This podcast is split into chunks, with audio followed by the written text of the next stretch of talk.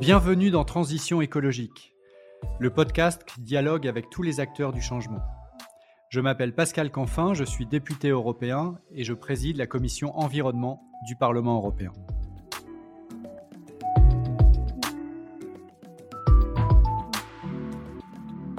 Dans ce podcast, je dialogue avec des responsables politiques, des chefs d'entreprise, des militants de la société civile, et nous soulevons ensemble le capot de la transition écologique. Comment faire? Comment faire face à un enjeu d'une telle complexité? Voilà la question clé qui sera le fil conducteur de nos échanges. Mon engagement? Vous garantir un podcast sans fausse polémique, sans simplisme et tourné vers l'action. Mon souhait? Créer de l'intelligence collective pour gagner la bataille de la transition écologique. Et il va sans dire que la participation de mes invités à ce podcast n'emporte aucune signification partisane pour ceux qui aimablement acceptent de répondre à mon invitation au dialogue. Je remercie le groupe Renew Europe pour le soutien apporté à la réalisation de ce podcast.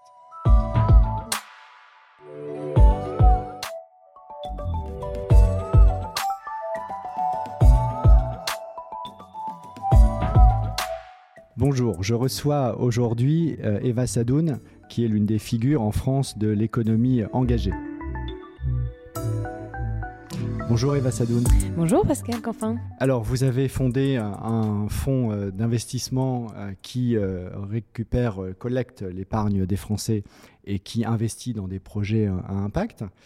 Vous êtes aussi l'une des coprésidentes de Mouvement Impact France qui rassemble les entreprises engagées, et on va évidemment euh, savoir euh, creuser un peu pour savoir ce que ça veut dire, une entreprise engagée par rapport à une entreprise qui n'est pas engagée. Et vous êtes euh, l'une des figures médiatiques, l'une des porte-paroles de cette mouvance dans l'économie qui précisément veut utiliser l'outil économique, qui n'a pas peur de, du marché, qui n'a pas peur de la concurrence, n'a pas peur des, des mots-clés de l'économie, mais qui veut la mettre au service, non pas de gagner toujours plus d'argent et de créer toujours plus de valeur pour l'actionnaire, mais au service de quelque chose qui est un bien commun sur le plan social ou environnemental. Donc euh, nous allons creuser euh, aujourd'hui euh, dans le bureau du Parlement européen à Paris où je vous reçois avec quelques bruits de fond comme des policiers qui passent juste à côté au bord de la Seine. Nous allons creuser quelle est votre analyse de la capacité au fond à transformer le capitalisme de l'intérieur, à proposer des alternatives euh, au capitalisme. Et puis, euh, plus spécifiquement, sur la question de la transition écologique aujourd'hui, quelles sont les solutions au regard des, modèles économiques que vous réunissez dans les différentes instances que vous, travaillez euh, aujourd'hui, quelles sont les solutions concrètes disponibles pour réussir cette transition écologique?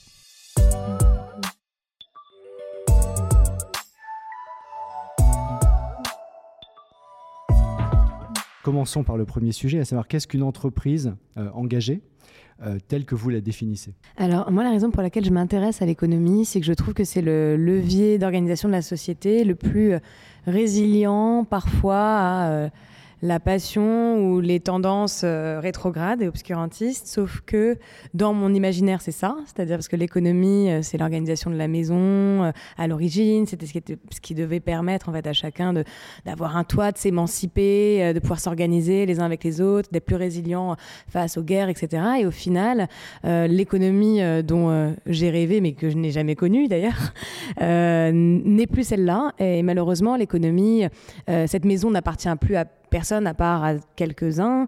Euh, cette économie, elle est organisée par certaines personnes qui ne sont pas forcément ceux qui y travaillent. Euh, la valeur économique, la valeur financière de cette économie n'est pas suffisamment bien partagée. Et à l'aune de la crise euh, climatique et écologique, on sait que l'économie est responsable d'une grosse partie des émissions, mais c'est finalement l'action de l'homme hein, à travers l'économie. Et que par son autonomie, enfin je l'espère, je pense qu'on est capable avec l'économie de réorienter les modèles.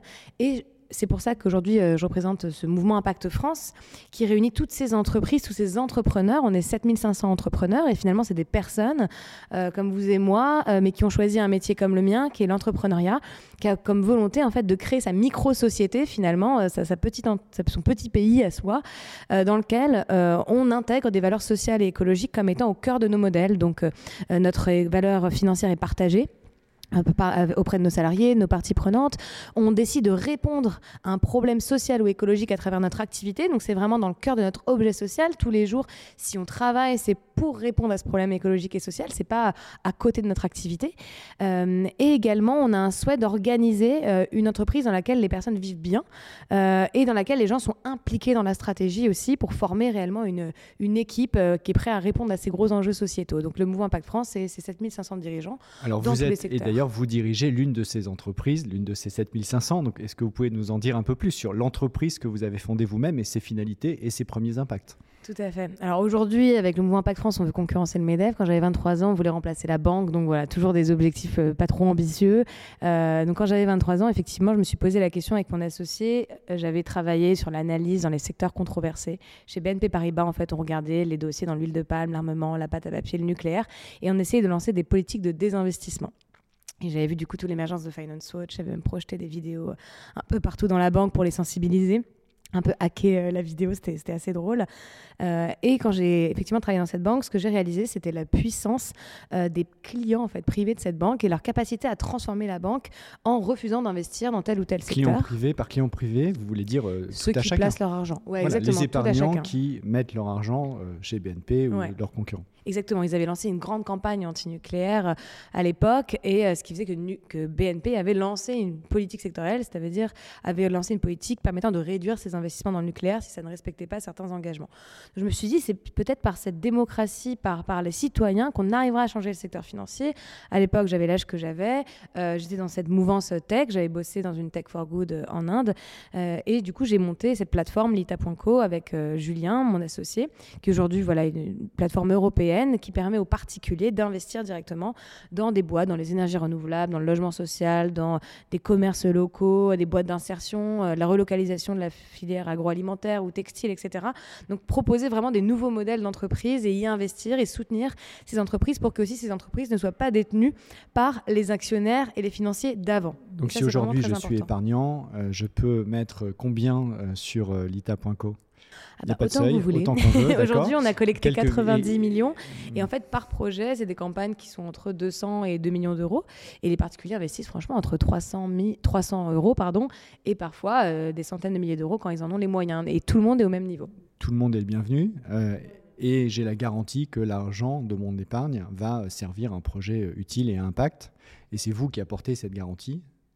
Il n'y a pas de label particulier. C'est, c'est, vous qui, à travers votre système de gouvernance et la confiance que l'épargnant vous fait, euh, que euh, j'ai la certitude que mon argent va être utilisé utilement. Tout à fait, à travers un processus de sélection et de la transparence, que finalement la transparence c'est le meilleur indicateur. De savoir réellement dans quelle entreprise vous investissez et de la voir, c'est finalement plus performant que l'algorithmie extra-financière qu'on fait quand même, parce qu'on a monté une nouvelle boîte qui s'appelle Rift, où justement là on travaille sur de l'algorithmie extra-financière, c'est-à-dire qu'on analyse l'impact carbone, biodiversité, euh, température, etc., de l'ensemble des flux financiers, de l'ensemble de l'épargne à travers une application, parce que c'est nécessaire dans des circuits financiers qui pour le coup sont plus opaques ou plus intermédiaires. Alors que sur l'ITA, c'est vraiment du direct, c'est facile de, sentir l'impact de l'entreprise. Alors on voit bien tout l'intérêt, et en tant qu'épargnant, c'est assez euh, stimulant de savoir qu'on finance de, l'économie réelle, et en aucun cas... Euh, euh, de l'économie spéculative ou autre. Mais est-ce que vous diriez, après quelques années de recul, puisque vous, n'avez, vous, êtes, vous êtes encore jeune, mais vous n'avez plus 23 ans, euh, euh, que c'est réellement transformationnel? Ou est-ce que fond, c'est sympathique, mais c'est une niche et que ça n'a pas d'effet transformationnel systémique, alors que la crise dans laquelle on est sur le plan climatique est évidemment une crise qui appelle des réponses systémiques? Alors au début, je pensais que ça allait être un truc sympathique. Euh, d'ailleurs, tout le monde pensait que ce que j'allais faire en tant que femme de 23 ans, ça allait être un truc sympathique. Et au final, on a réalisé que c'est un vrai pouvoir de transformation. Typiquement, sur la plateforme, on a analysé que 80% des particuliers n'avaient jamais investi dans un produit divers ou durable, etc., avant d'investir sur la plateforme.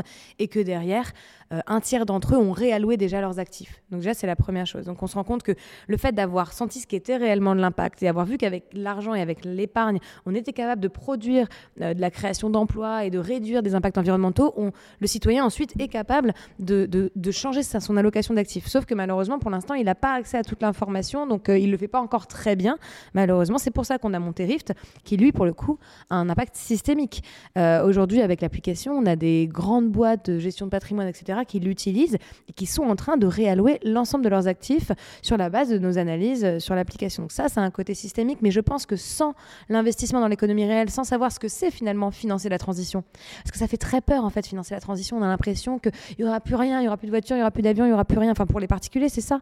Alors qu'au final, on leur montre que non, c'est juste c'est des boîtes et des organisations différentes et finalement qui leur profitent plus. Et qu'on peut créer de la valeur économique et financière en étant sur des modèles économiques qui sont vertueux sur le plan social et environnemental.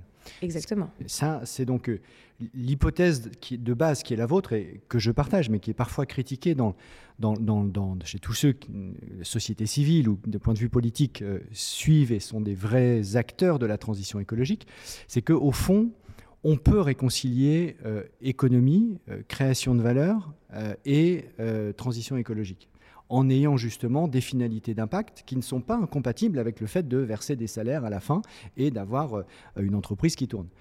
Euh, qu'est-ce que vous dites, vous, avec votre expérience, votre recul en tant que présidente et coprésidente d'Impact France, pas seulement en tant qu'entrepreneur vous-même, qu'est-ce que vous dites à tous ceux qui disent, et ils sont très nombreux dans la mouvance écologique historique, que finalement tout ça, c'est vain, euh, c'est du greenwashing et euh, il faut surtout penser à la décroissance et à des règles punitives. Euh, Alors, je pense que ceux qui disent ça, ils n'ont pas regardé, ils n'ont pas vu les entreprises qu'on a accompagnées je sais pas, 1083 qui a relocalisé la filière du jean, ou Loom, par exemple, dans le milieu textile, qui en fait propose un modèle de consommation sobre et en même temps euh, assez durable, euh, ou la foncière Chenley qui euh, développe des, des logements éco-conçus qui permettent aux personnes de mieux, beaucoup mieux se réinsérer par la suite. Donc je pense que c'est des gens qui n'ont pas forcément la connaissance que cette économie existe, et c'est pas de leur faute, hein, c'est pas la chose dont on parle sur le plateau de TF1 ou, ou chez CNews, quoi. Ça c'est vrai. Voilà. Encore moins sur CNews. Et encore moins sur CNews, mais même très honnêtement, même dans les médias les plus, bah, même chez Canal, mmh. quoi. Même la matinale de France Inter, c'est ça? Bah, je l'ai fait une, une, fois ou deux, mais bon, j'ai l'impression que c'est pas le sujet préféré non plus, quoi. Mais euh, enfin, voilà. Donc, en fait, le, sujet, c'est que euh, les gens n'ont pas forcément connaissance de ces modèles-là, et je pense qu'ils sont rendus opaques. Euh, un, peu volontairement par certains, parce qu'en fait, on veut protéger les intérêts d'autres types d'entreprises. En fait, en France, et d'ailleurs, on est reconnu dans le monde pour avoir des euh, syndicats extrêmement conservateurs et d'avoir d'être très attachés à nos grandes banques et à nos grandes entreprises. Des syndicats extrêmement conservateurs, qu'est-ce que vous voulez dire par là bah, On a une représentation patronale très conservatrice. Euh... Des syndicats patronaux. Ah oui, tout à fait. On appelle en France, euh, tout le monde connaît le MEDEF ou la CGPME pour euh, les PME. Et vous, vous êtes assez critique à leur égard. Pourquoi? Bah En fait, le lobby en France, il est très particulier. Dans certains pays anglo-saxons, il est fait en direct par les entreprises, donc on voit très bien les grosses boîtes qui sont en train de faire pression. Sauf qu'en France, il est intermédié en fait ce lobbying par euh, effectivement deux principales organisations parce que la CGPME et l'UDP sont moins en front, donc plus le Medef euh, et la FEB qui est pas vraiment un syndicat représentatif. La FEB qui, est très présent. les grandes les, plus grandes entreprises, euh, françaises, absolument. Tout à fait, une centaine d'entreprises et qui en fait ces acteurs-là en fait doivent se comporter comme les enfin, comme, les lobbyistes de ces, de ces grands groupes. Et malheureusement nivellent beaucoup les engagements de transition vers le bas. Et, une, d'ailleurs, c'est moins qui, qui, qui, sont climato-sceptiques ou qui n'ont pas envie de faire la transition, c'est plus qu'ils ont peur. Et c'est vraiment une posture qui est juste très conservatrice. Et ils ont très très peur du futur. Et il faut qu'on soit capable en fait de leur montrer que développer euh, des modèles d'entreprise euh, vertueux comme, comme les nôtres, ça va leur apporter de euh, la durabilité. mais malheureusement, aujourd'hui, même si le MEDEF est composé à 95% de PME, sa position a l'air de plus porter euh, euh, la voix euh, de certains grands groupes qui effectivement vont souffrir après la transition. Et moi, je discute avec les grandes entreprises, je discute aussi avec la FEP et avec le MEDEF, et je peux confirmer, je peux témoigner du fait que vous avez raison de dire que c'est toujours le plus petit dénominateur commun, et que c'est très souvent la position la plus conservatrice au regard des enjeux de transition qui est portée par ces institutions. Tout à fait. Et donc, comme ils ont énormément de poids vis-à-vis de l'ensemble des acteurs euh, politiques, quelle que soit euh, la couleur politique, eh bien, euh, ça tire tout le monde vers le bas. Et c'est pour ça qu'il est essentiel d'avoir des acteurs économiques qui montrent qu'on peut faire autrement, quelle que soit leur taille et quel que soit leur modèle économique, parce que on peut, moi en tant que parlementaire européen, je m'appuie sur ces exemples-là qui montrent que le discours dominant de c'est toujours trop cher la transition, c'est toujours pour demain, c'est toujours pour les autres, ben non, euh, on peut euh, vraiment offrir des solutions concrètes, on peut euh, avoir des modèles économiques, on a des ruptures technologiques qui sont sous nos yeux, qui sont là, et ça permet de contrer le lobbying euh, conservateur des instances patronales que vous venez d'évoquer. Donc c'est absolument euh, fondamental le dialogue entre ce que moi j'appelle les chefs d'entreprise progressistes, les entrepreneurs qui cherchent justement, justement au fond à changer la société, mais par l'acte d'entrepreneuriat, parce que ça montre que c'est possible. C'est du concret, c'est pas des PowerPoint, euh, c'est pas des études de papier, c'est dans la vraie vie avec une vraie offre et une vraie demande. Et aujourd'hui, est-ce que vous diriez que dans le monde patronal dans le monde des entrepreneurs, qui est le vôtre, vous sentez ce changement à grande échelle? Est-ce qu'il y a quelque chose de nouveau qui est en train de se passer? Ou est-ce qu'au fond, on est avec, euh, je dirais, et vous le représentez en partie, euh, une frange avancée, éclairée, si je peux m'exprimer ainsi, du monde de l'entreprise, mais que derrière, les wagons ne suivent pas vraiment? Alors non, euh, depuis peu de temps d'ailleurs, hein, depuis l'après-crise, on sent qu'il y a un mouvement vraiment de foule. Donc nous, on représente 7500 dirigeants. Dans ces dirigeants, vous avez des startups, bien sûr, mais vous avez aussi des PME, des grosses ETI, comme une boîte comme Aigle, ou Biocop, ou APF Entreprise, etc. C'est des boîtes à plusieurs euh, centaines de millions de chiffres d'affaires. Euh, après, effectivement, la question, c'était est-ce qu'on arriverait à embarquer les, grands groupes? Et aujourd'hui, ça fait un moment qu'on les rencontre, parce que c'est vrai qu'en France, on est quand même le pays des grands groupes. 70% hein, de nos ETI, hein, je crois, des filales de multinationales, etc. Donc euh, finalement, on est un pays euh, avec une très forte pression hein, de grandes entreprises. Et on se rend compte qu'il y en a de plus en plus qui, euh, qui viennent nous parler, qui testent nos outils comme l'impact score. mais, et je ne vais pas les citer parce que voilà, ils sont en plein chemin. Même certains nous ont dit, nous, on a besoin de réglementation, on a besoin d'encadrement. en fait, on ne va pas pouvoir tout seul se fixer les, objectifs que vous souhaitez. Il va falloir qu'il y ait une forme d'homogénéisation de cette réglementation qui nous accompagnera tous vers un certain dessin. D'ailleurs, souvent, c'est les femmes dirigeantes de ces groupes qui sont les plus à même de porter ces messages-là. C'est assez, drôle, malheureusement, c'est ce que je constate. Euh, mais voilà, on se rend compte qu'en tout cas, les conseils d'administration bougent parce qu'il y a des financiers un peu activistes responsables qui bougent, il y a des parties prenantes qui viennent, euh, et les dirigeants ont envie de bouger, mais malheureusement, on est encore dans le mythe euh, que euh, ces dirigeants seront capables de faire, de fournir la même performance financière à moyen terme et à court terme et un niveau d'impact équivalent, alors que on le constate, faire la transition, ça a un coût. Et si ce coût n'est pas intégré dans la performance financière, ils n'arriveront jamais à faire leur transition. Donc il faut que les actionnaires soient un petit peu euh, euh, plus raisonnables sur ce qu'ils attendent, notamment dans cette période de transition, et que les pouvoirs publics soient capables d'aider aussi euh, les dirigeants financièrement pendant cette période.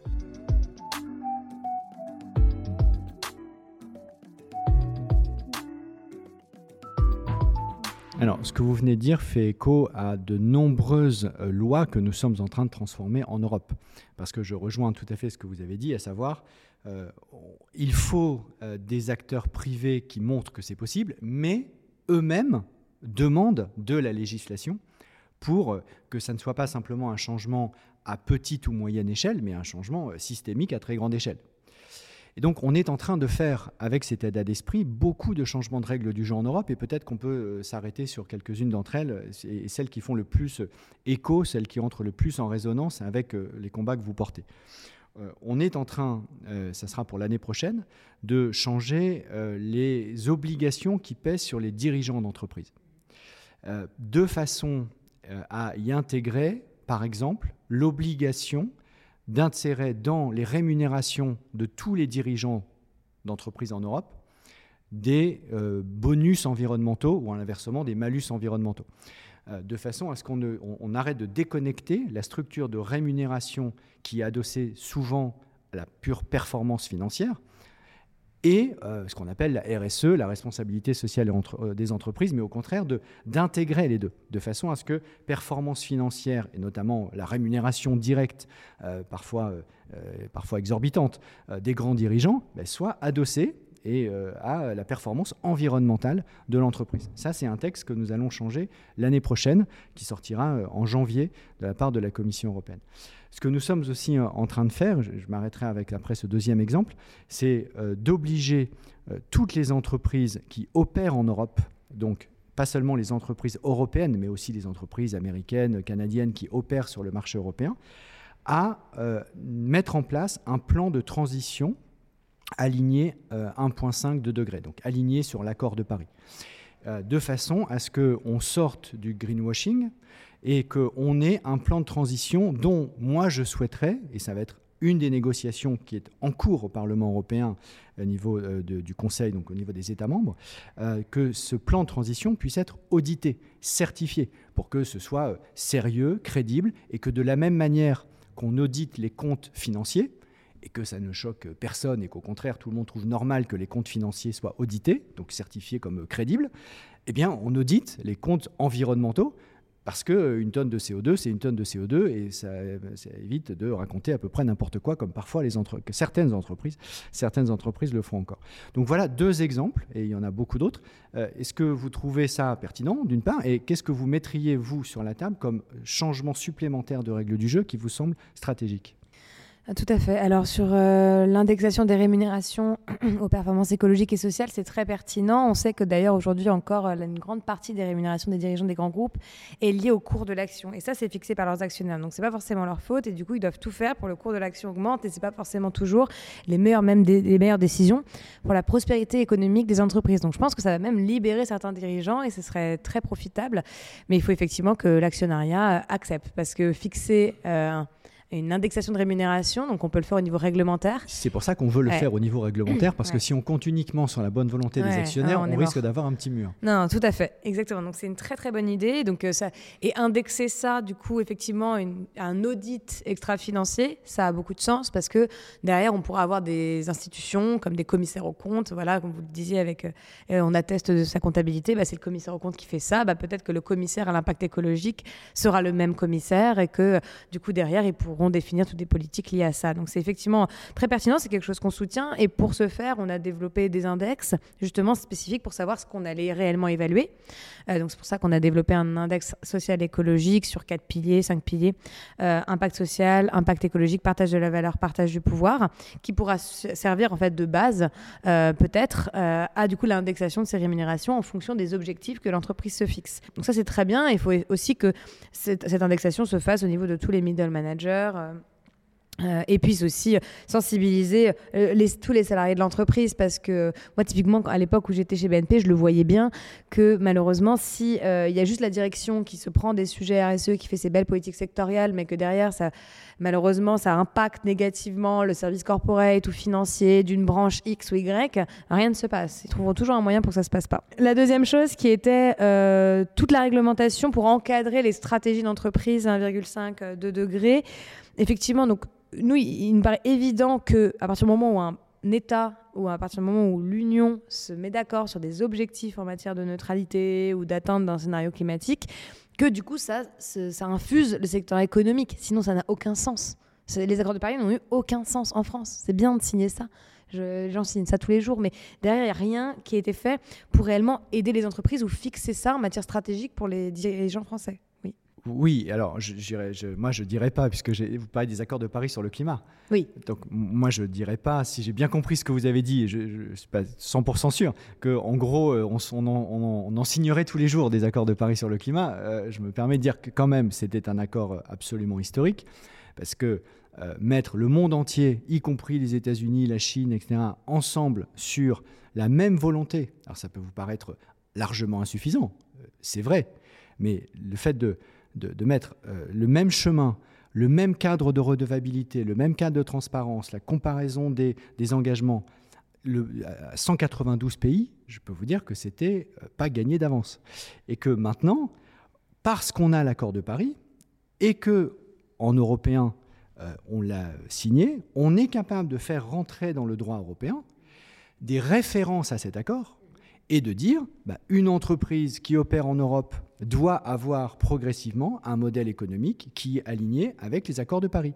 Si nous n'avions pas signé ces accords de Paris, euh, on n'aurait pas de point de référence et donc on serait toujours en l'air.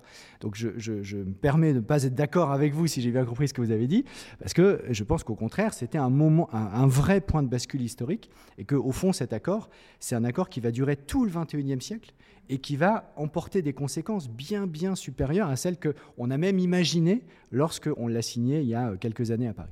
Non, mais c'est très bien de l'avoir fait, hein, entendons-nous bien. Euh, après, moi, les serrages de main euh, sans fixation d'objectifs, c'est pas trop ma manière de travailler globalement. Donc, en fait, je trouve ça toujours même pas insuffisant, je trouve ça neutre si derrière il n'y a pas de transposition. Donc maintenant le fait qu'on en fasse une transposition, que ça puisse être un cadre de référent, notamment au niveau européen, parce que au niveau européen il y a pas mal de cadres qui nous, empêchent d'aller vers ce type de trajectoire. En tout cas, c'est ce que dit le gouvernement français souvent euh, quand on fait des propositions, notamment en matière de préférencer certains types d'entreprises, voyez, qui ont une utilité sociale plus forte ou écologique plus forte, ou qu'on veut mettre en place des TVA adaptés pour que le consommateur, ça lui coûte moins cher de consommer un produit qui euh, emploie localement, qui réduit euh, ses émissions, etc.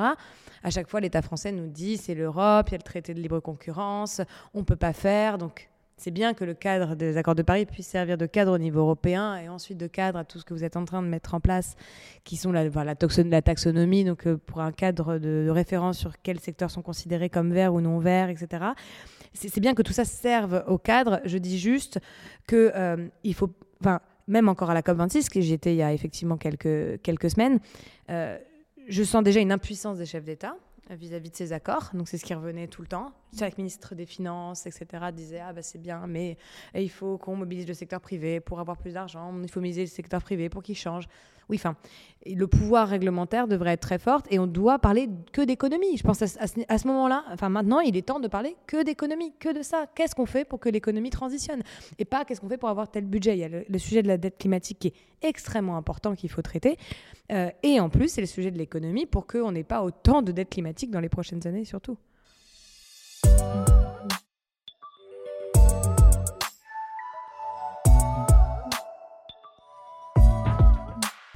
Je reçois Eva Sadoun. On va maintenant euh, parler euh, à côté de l'échelon environnemental et européen dont on a euh, tiré quelques fils, peut-être de l'échelon français, parce que le, mouvement Impact France fait des propositions concrètes, qu'on est à quelques mois d'une échéance politique française, et donc c'est intéressant de savoir aujourd'hui qu'est-ce qui vous semble prioritaire euh, est-ce que vous avez déjà défini en tant que mouvement Impact France, donc en tant que mouvement d'entreprise engagée, ce que vous allez porter comme priorité euh, de plaidoyer, comme on dit, dans la campagne présidentielle? Merci beaucoup. Donc effectivement, on travaille sur ces débloquer les verrous au niveau européen. Euh, à travers la présidence française, je pense que c'est quand même important de le, le souligner, qu'on attend effectivement beaucoup de cette présidence pour, pour que tout ce qu'on porte au niveau français, que je vais présenter tout de suite, puisse voir le jour. Euh, mais effectivement, au niveau français, ce qui nous semble essentiel pendant cette campagne, c'est de créer une vraie adhésion à ce discours de la transition écologique des entreprises. Donc pour créer cette adhésion-là, il faut créer l'adhésion auprès des citoyens. Donc pour qu'il y ait une adhésion auprès des citoyens, il faut qu'ils se rendent compte que la transition écologique leur permettra d'avoir des emplois plus durables, de changer aussi euh, d'encadrement euh, et de trajectoire en, matière d'emploi et de résoudre une partie de la courbe euh, du chômage. Et il faut qu'ils comprennent aussi que la transition écologique leur permettra d'accéder à des biens, des services qui profiteront à leurs enfants, mais qui leur profitent aussi à court terme. Pour ça, on développe euh, un plaidoyer très spécifique, effectivement, sur la TVA que j'ai présentée juste avant, sur les emplois verts aussi, pour aussi euh, créer cette garantie euh, emploi vert, créer des emplois publics verts, mais aussi s'intéresser à tous les emplois dans les entreprises qui pourraient permettre la transition de ces entreprises. Donc, en fait, avec la manière dont on a pensé hier l'emploi d'insertion après la crise, après la crise économique, là, on est en crise climatique pour nous, il nous semble essentiel que les emplois verts ne coûtent pas aux entreprises et que ces entreprises, du coup, ces emplois soient subventionnés, notamment en matière de cotisation, pour permettre euh, de créer ces emplois de transition et à des personnes, du coup, de se reformer à de nouveaux emplois. Ça, c'est le premier aspect. Le deuxième, c'est comment on fait pour qu'il y ait une adhésion au sein de l'entreprise. Une entreprise, elle a une balance commerciale. Donc, elle équilibre ses coûts et son chiffre d'affaires pour pouvoir durer et être plus durable. Et aujourd'hui, cette entreprise, elle, a une tonne d'impôts, etc., qu'elle paye, euh, qui sont censés euh, aider euh, plus globalement la société. Sauf que, malheureusement, ces impôts sont fiscalement, d'un point de vue écologique, discriminants. Euh, parce qu'ils rendent euh, la question écologique plus chère, la question sociale plus chère que le dumping euh, social et fiscal et écologique. C'est-à-dire, pour une entreprise très spécifique, prenons le textile qui est toujours l'exemple le plus, le plus simple à comprendre, c'est beaucoup moins cher pour une boîte textile de, délocaliser une partie de sa production, d'avoir effectivement du coup pas des ressources en propre, de commander par petits stocks, etc. Et tout ça, ça émet, tout ça, ça a un impact social très fort et ça a un impact politique aussi très fort. On l'a vu, j'ai milité là dernièrement avec certains pour la reconnaissance du génocide ouïghour en France, qui est toujours pas reconnu alors que c'est reconnu dans la plupart des pays européens.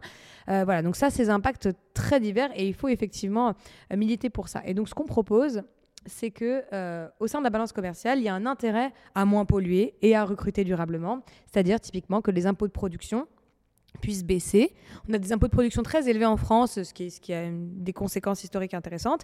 Mais par exemple, on pourrait dire que les entreprises aient des impôts de production plus faibles si elles recrutent localement. À, adosser le niveau de fiscalité payé par les entreprises à travers leurs impôts de production euh, sur euh, les bonnes pratiques euh, environnementales et sociales. Tout à fait qui serait basé sur un cahier des charges précisément reconnu par la loi et de dire si l'entreprise joue le jeu, elle a une carotte fiscale et si elle ne le joue pas, elle a un bâton fiscal. Tout à fait. Et notamment sur la question de partage de la valeur, parce que c'est quelque chose qu'on ne sait pas souvent. Souvent que les entreprises doivent partager leur valeur financière.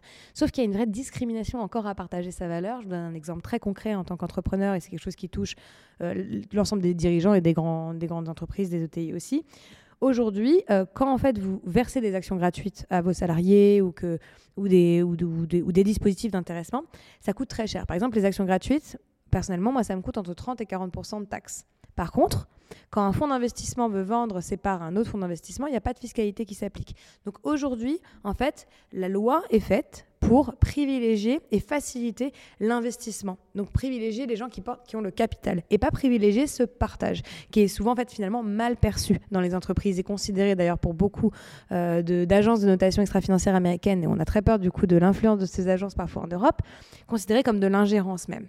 Alors que pour nous, euh, c'est considéré comme quelque chose de plutôt vertueux. Donc on veut vraiment défendre ce modèle global, partage de la valeur, partage du pouvoir, impact social, impact écologique, et que ça puisse se retranscrire dans la fiscalité et dans le droit.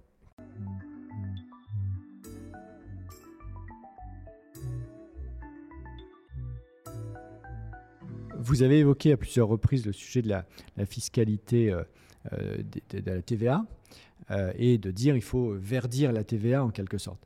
Alors, je suis d'accord et en même temps pas totalement d'accord. Pourquoi? Parce que euh, si, vous, euh, si vous faites cela, euh, ça veut dire que vous avez un effet consistant à baisser la TVA des produits vertueux. Comme l'objectif, c'est que tout le monde, in fine, consomme ces produits vertueux, vous avez une baisse massive de recettes fiscales. Et si vous avez une baisse massive de recettes fiscales, vous, vous diminuez la capacité de l'État précisément à financer euh, la transition juste, à financer la reconversion des salariés, à financer l'isolation des bâtiments, etc., qui ne peut se faire que sur fonds publics. Donc il faut faire attention à ne pas mettre le doigt dans quelque chose qui est vertueux à très court terme, parce que ça encourage à consommer par exemple bio, parce que le, taux de TVA serait moindre. Mais euh, si tout le monde se met à le faire, c'est très bien pour l'agriculture bio, mais ça fait des baisses massives de euh, de, recettes fiscales. Il faut donc s'assurer d'un dispositif qui fait que la puissance publique s'y retrouve. Sinon, on détricote nous-mêmes sa capacité à gérer euh, les politiques publiques. Donc, par ailleurs, vous dites vous-même, à juste titre, qu'elles sont parfaitement nécessaires. Et le deuxième élément, c'est que ça crée un effet d'aubaine colossal, puisque je prends mon cas particulier, quand j'achète un produit bio, euh, je, peu m'importe euh, que le taux de TVA soit à 5, à 10 ou à 20 parce que j'ai les moyens de le faire et euh, des millions de Français ont les moyens de le faire. Et j'aurai un gain immédiat qui n'est pas justifié et qui est donc une perte de recettes fiscales sèches pour l'État et qui me transfère des, une centaine d'euros par mois pour rien. Donc je, comprends bien évidemment la logique qu'il y a derrière, mais je pense qu'il faut l'encadrer par, des effets, par la gestion des effets pervers associés. C'est très intéressant. Alors là où je vous rejoins pas forcément, non pas surtout, hein, sur une partie, c'est que l'entreprise un impact écologique et social a prouvé par le passé qu'elle évitait beaucoup de coûts pour la puissance publique. En fait, quand elle réinsère des anciens prisonniers, quand elle permet de réinsérer des personnes qui sont en chômage longue durée, qu'elle adresse des publics que l'État n'adresse plus, euh, qu'elle pallie à des défaillances de l'État, notamment en matière de logement, de santé publique, etc., en fait, elle fait un service public qui aujourd'hui n'est pas rémunéré par l'État.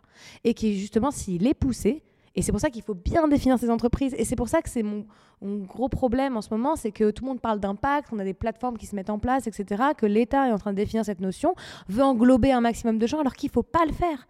Plus on englobe, si on englobe un maximum de gens et si on réduit le scope de l'entreprise à impact, alors que l'entreprise à impact, c'est celle qui répond à un problème social et écologique, donc du coup, qui évite des coûts pour l'État à court terme et à long terme, euh, et ben en fait, malheureusement, en fait, on ne pourra pas mettre en place ces dispositifs parce qu'on aura des réponses comme les vôtres qui sont justifier si l'entreprise a impact, c'est n'importe quelle boîte en fait.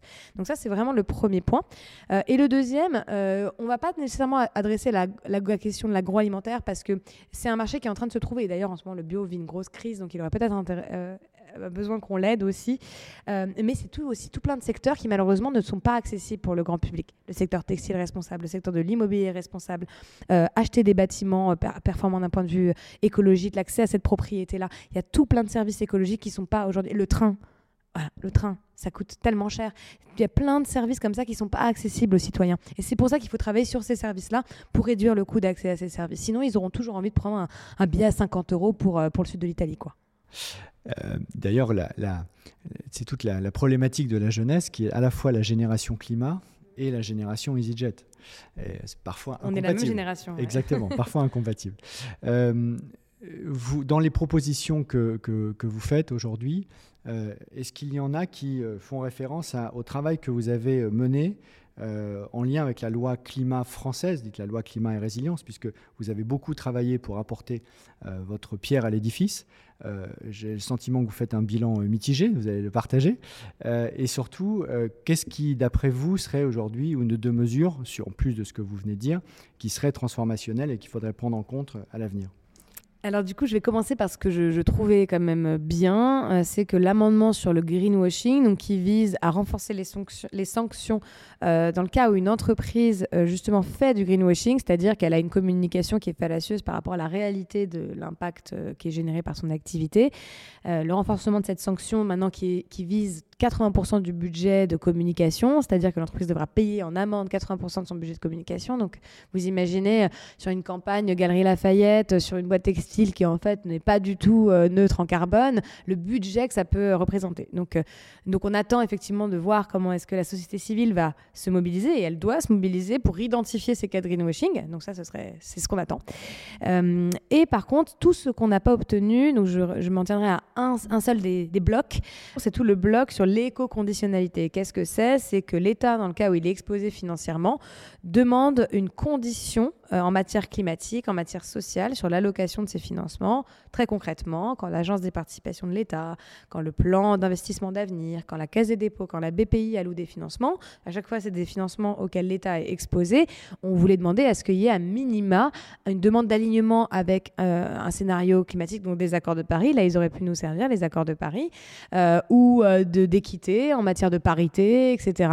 Et en fait, tous ces amendements de conditionnalité ont été refusés sous prétexte que ça allait mettre en péril la santé économique des entreprises à une période de crise, alors que quand on regarde le rapport de la Banque centrale, on voit bien que les coûts à court terme euh, ne sont rien par rapport aux coûts qu'il y aurait eu à long terme. Donc c'était finalement une décision qui aurait été importante d'un point de vue économique. Donc ce qu'on attend euh, grâce à la mise en place de tous les dispositifs que vous portez au niveau européen, taxonomie, euh, extra-financier, etc., c'est que derrière, ça puisse nous permettre de mettre en place des éco-conditionnalités sur les finances publiques.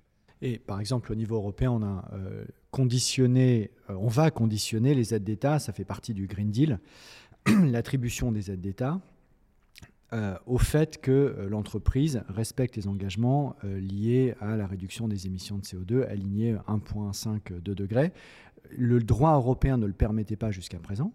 la Commission européenne est en train précisément de travailler une réforme des aides d'État qui va permettre de le faire.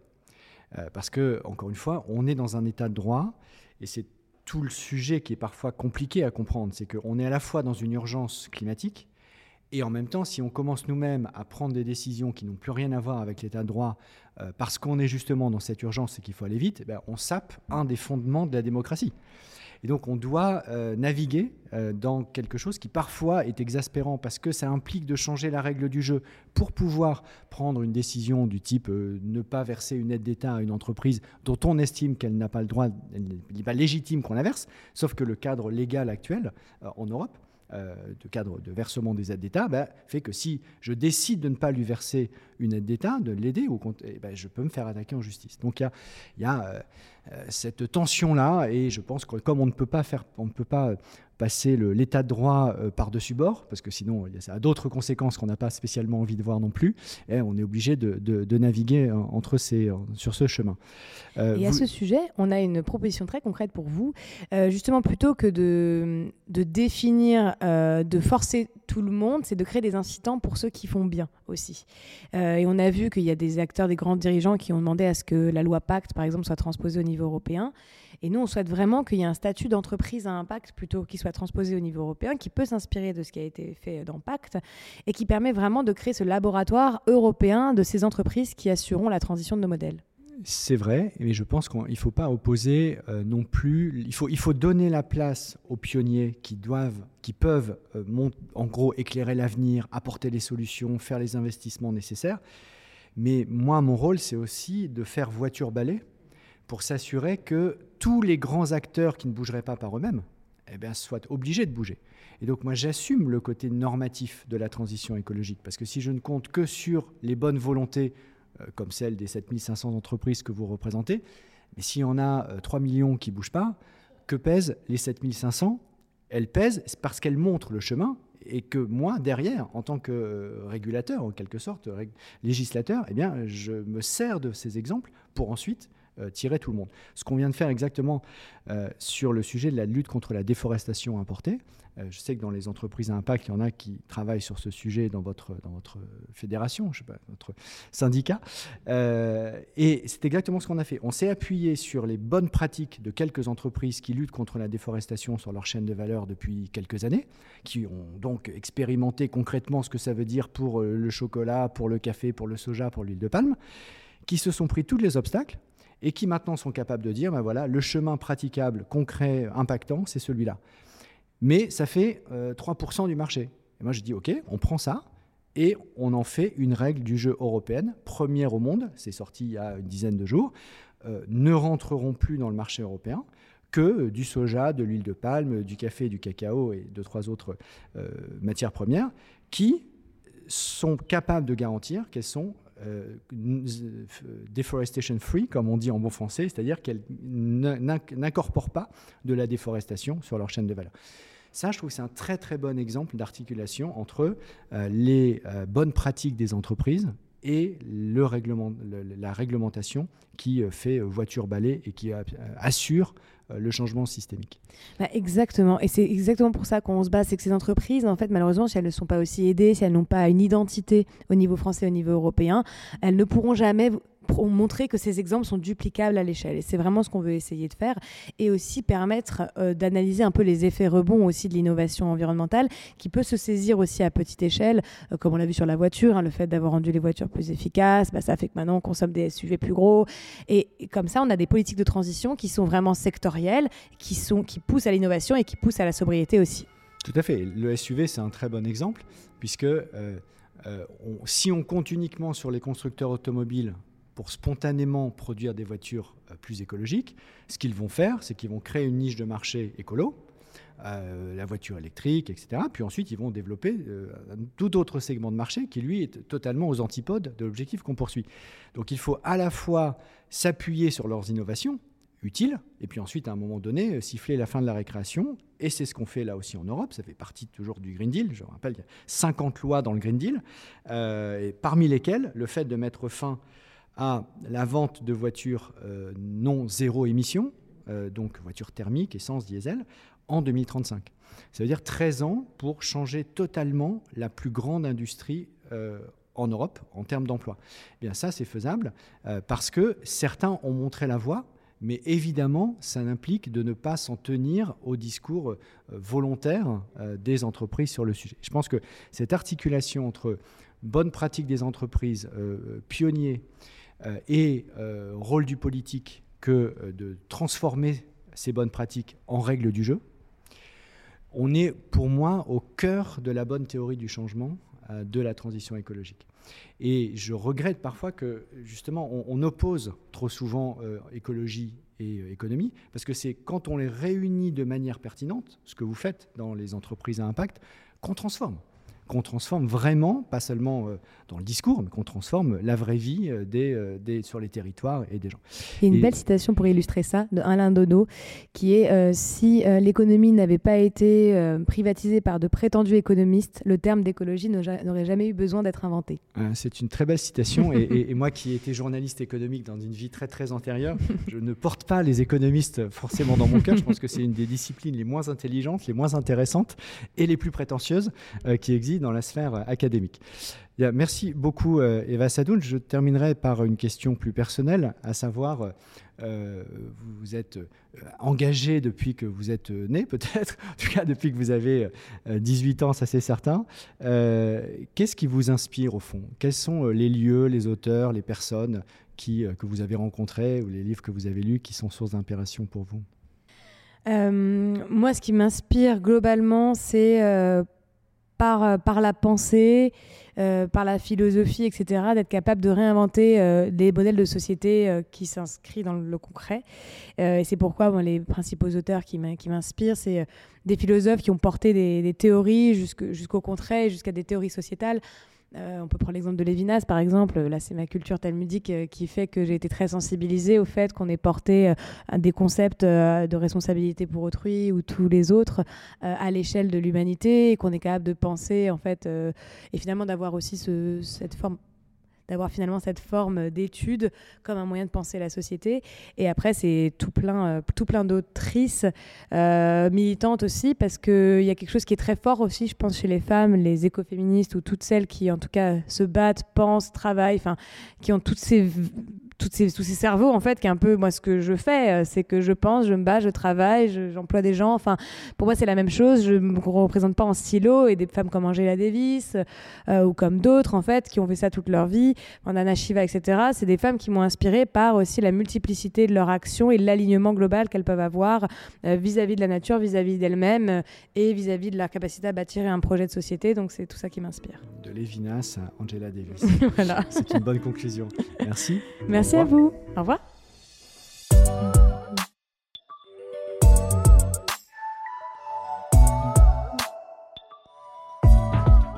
C'est la fin de ce podcast. Merci à vous de l'avoir écouté et merci au groupe Renew Europe pour son soutien. N'hésitez pas à vous abonner, à poster vos commentaires et le lien vers ce podcast avec le hashtag Transition écologique. À bientôt pour un nouveau dialogue avec les acteurs du changement.